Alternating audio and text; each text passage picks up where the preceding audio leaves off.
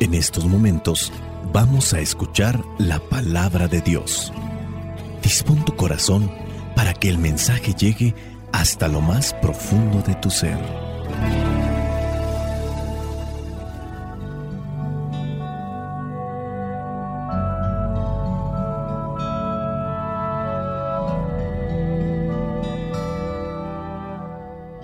El Evangelio que la iglesia nos presenta para el día de hoy corresponde a Mateo capítulo 12 versículos del 14 al 21.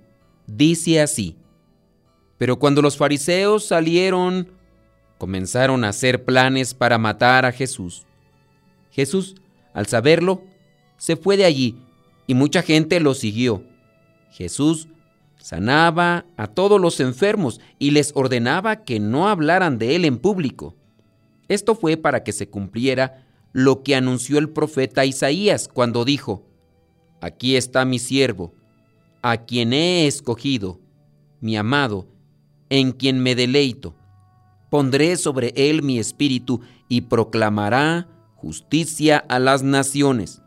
No protestará ni gritará, Nadie oirá su voz en las calles, no romperá la caña quebrada, ni apagará la mecha que apenas humea, hasta que haga triunfar la justicia, y las naciones pondrán su esperanza en él.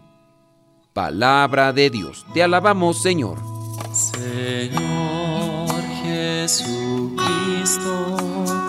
nuestro divino Salvador Gracias te damos por tu infinito amor.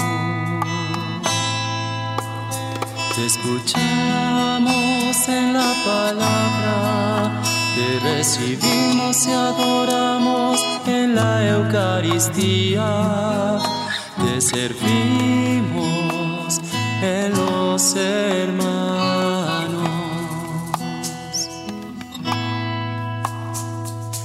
Que seamos misioneros como lo quieres tú, enseñando a los hombres el fuego de tu amor.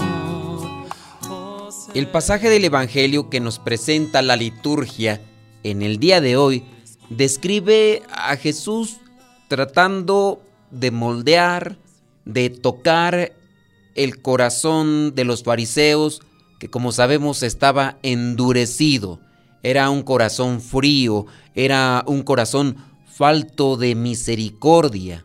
Las controversias que se dan entre Jesús y este grupo pues son bastante frecuentes y si ustedes tienen así como un hábito escuchar el Evangelio todos los días, sabrán de todo este tipo de confrontación que se da. El texto de hoy muestra lo que es esta acción de Cristo eh, queriendo enseñar, queriendo hacer asimilar un mensaje de la misma palabra. Este mensaje nace de una actitud, sí, de maestro, pero sobre todo de un corazón compasivo, que es lo que nosotros debemos también asimilar. No solamente está en el enseñar a hacer a los demás cierto tipo de cosas, sino enseñarles también con nuestra actitud, siempre con un corazón compasivo y misericordioso, porque no olvidemos que podemos nosotros ser muy buenos, muy fieles cumplidores de una ley, de unos preceptos, de unas normas, pero no somos a veces compasivos, misericordiosos, comprensivos con los demás. Entonces, con esta actitud de eh, querer enseñar y sobre todo con la actitud, remarca Jesús el cumplimiento de aquellas profecías que ya se habían mencionado en el Antiguo Testamento. Estos fariseos andan como nosotros, un tanto ciegos, centrados en el cumplimiento de una ley, de un precepto, de una norma.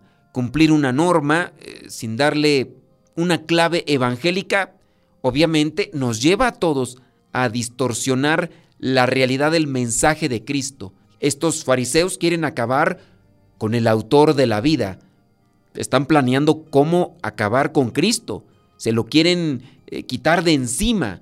Para poder comprender un poquito mejor la trama que se da en esta cena, sería bueno leer el capítulo desde el principio. Esto nos abre el horizonte, nos abre un poquito más el panorama y nos centra en el motivo de la tensión por el cual estos fariseos andan incómodos, enojados, llenos de odio hacia Jesús. Un primer punto por el cual estos fariseos están enojados es sobre la cuestión del sábado. En la ley hay cosas que no se permiten y eso lleva a los fariseos a tener ese tipo de postura. Hay una postura rígida, negligente, incomprensiva, necia. Abrir la mente a la misericordia y ver al otro como a un hermano, eso te lleva a entregarte y no tanto a condenar. Veámoslo así, muchas veces nosotros somos compasivos, comprensivos con los que queremos, con nuestra familia, no así con los que vendrían a ser eh, personas que no conocemos, pero esta actitud de comprensión, de compasión, debería estar para con todos. Veámoslo con un ejemplo sencillo. Veamos aquel que está al frente de la seguridad pública, un policía de tránsito que está para que los demás den un fiel cumplimiento a las normas establecidas que hay en la vialidad para que no sucedan accidentes. Muy bien, ve a una persona que cometió una infracción, se acerca para darle la infracción, pero se da cuenta que es su primo. Esa persona que cometió una infracción es su primo y obviamente vienen las recomendaciones.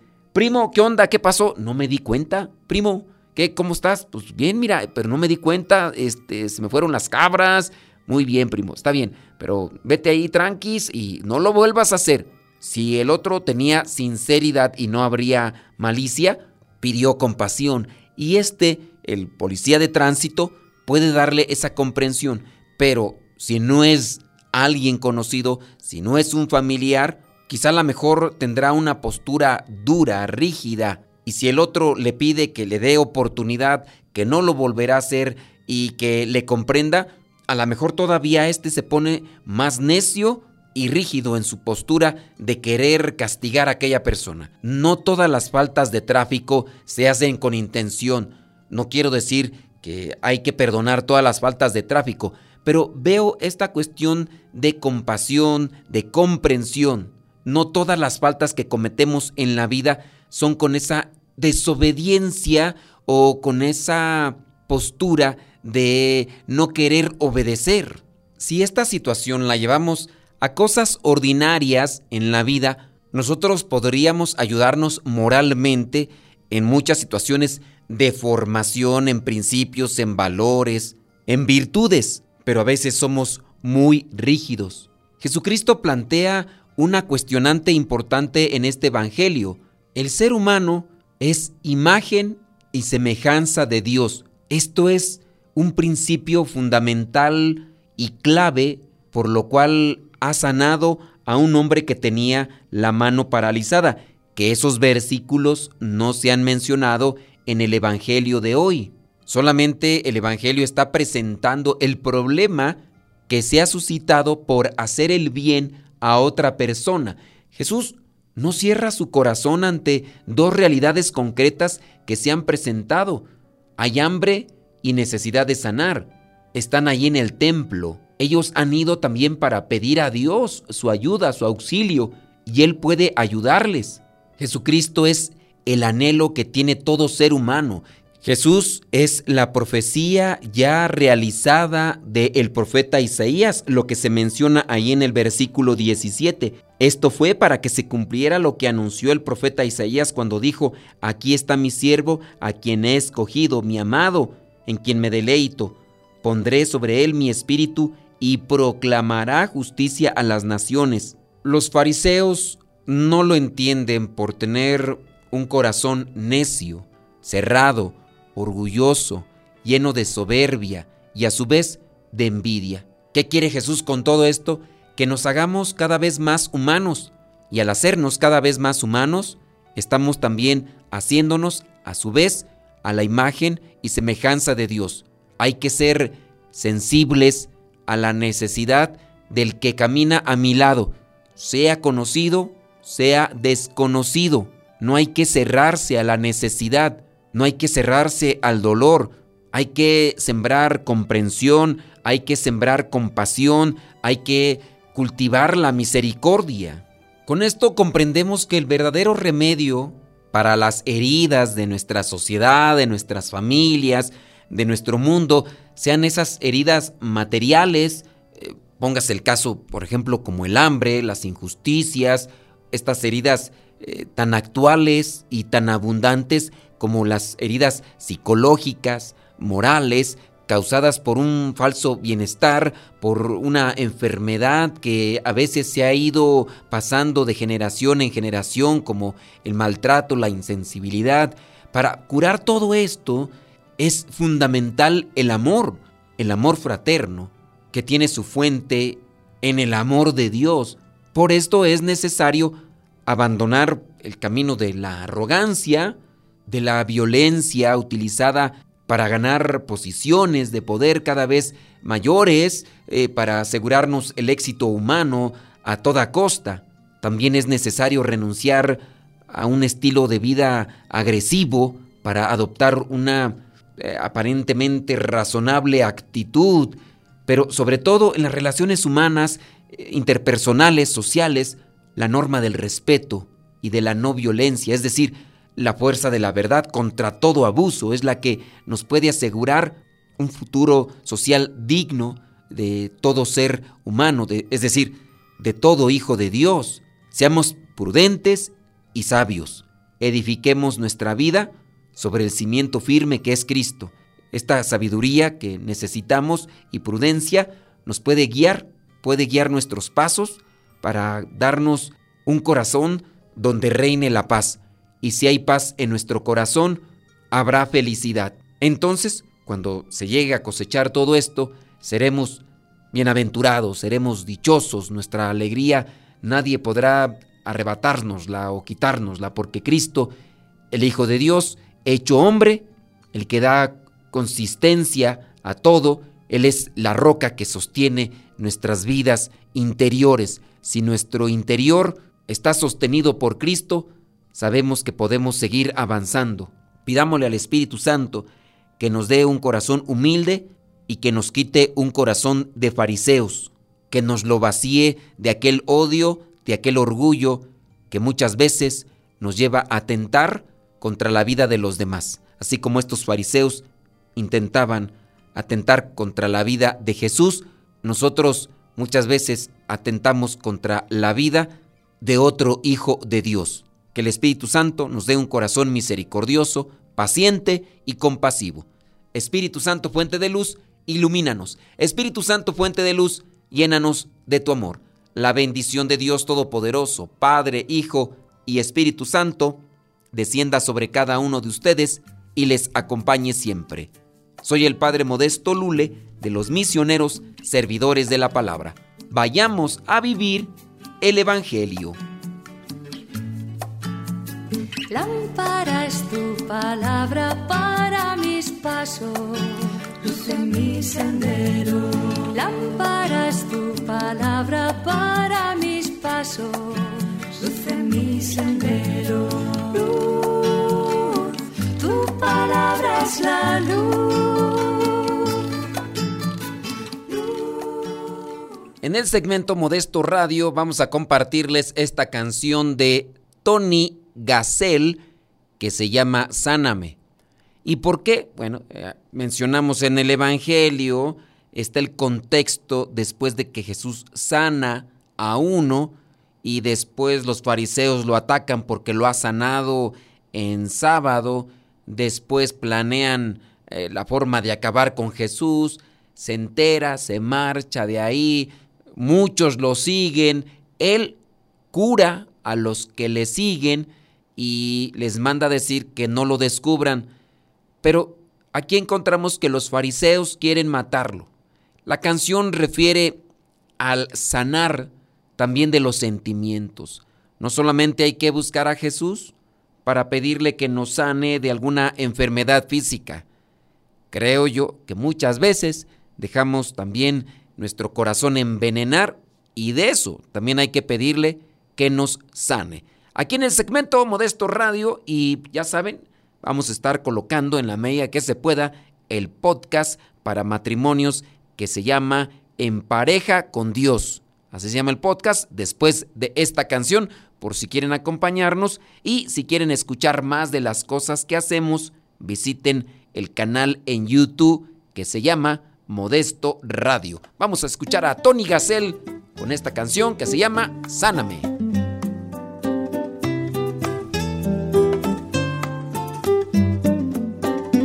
Tengo un sentimiento negativo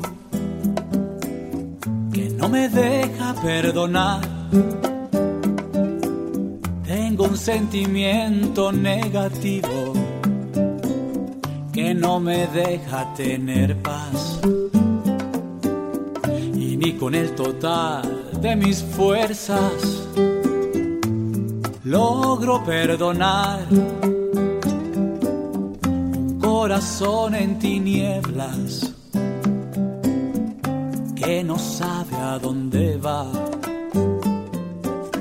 Sáname, mi Señor, no soy nada sin tu amor. Sáname, mi Señor, limpia mi corazón.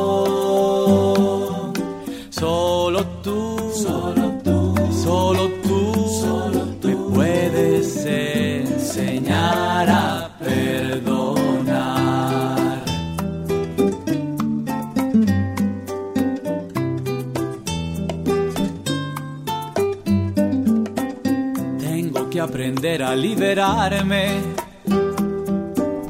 y alcanzar mi paz en tu amor. Tengo que aprender a liberarme y a encontrarte en el perdón. Un corazón en tinieblas, en tus manos es perdón. Sentimiento negativo, en tus manos es amor.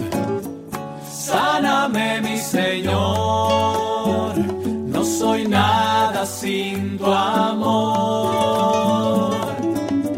Sáname, mi Señor, limpia mi corazón. Sáname, mi Señor, no soy nada sin tu amor. Sáname, mi Señor,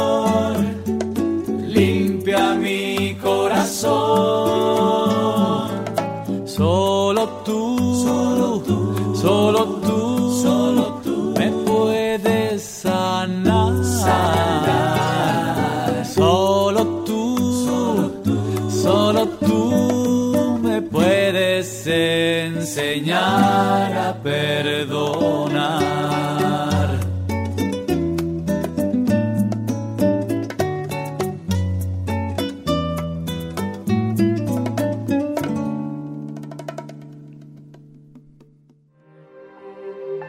¿Cómo olvidar el día en que te conocí? Nuestras almas se encontraron. Una bella amistad se convirtió en amor. No cabe duda que fue Dios quien nos unió. Desde aquel día no dejo de pensar en ti. Cada detalle tuyo me cautiva. Te convertiste ahora en parte de mí. Te vamos a compartir algunos consejos para acercarte más como pareja en este podcast En pareja con Dios.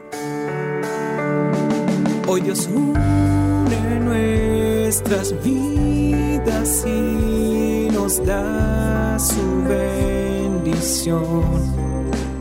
¿Cómo acercarte más a tu pareja? Para ustedes que son matrimonios y que se puedan acercar más, ahí les van estos consejos.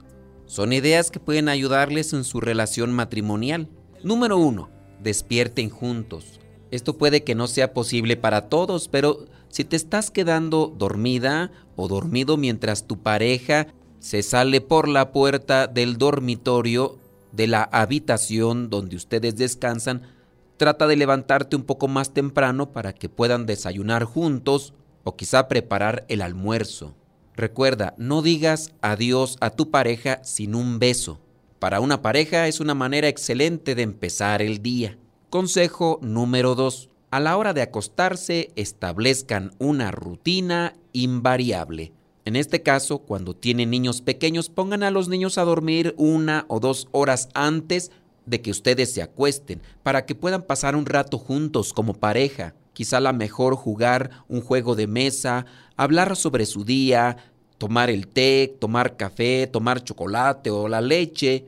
Traten de planear cosas juntos, o a lo mejor leer un libro, ver el programa de televisión o una serie favorita. Las posibilidades son infinitas. Cuando ustedes se aseguran de programar un tiempo juntos cada día, las cosas como resultado siempre serán mejor.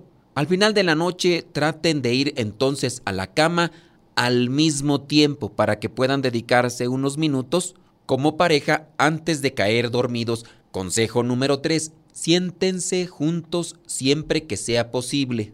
Esta es una práctica importante sobre todo cuando hay una gran cantidad de niños en el hogar que compiten por su atención. Cuando se sienten como familia, siéntense uno al lado de otro con sus hijos a su alrededor, no en medio de ustedes. Sentados juntos, tienen más tiempo para tomarse de las manos, poner sus brazos alrededor del otro y simplemente sentir su presencia.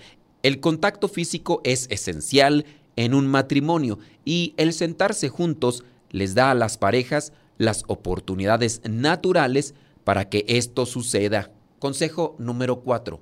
Tengan una cita para ustedes solos cada semana.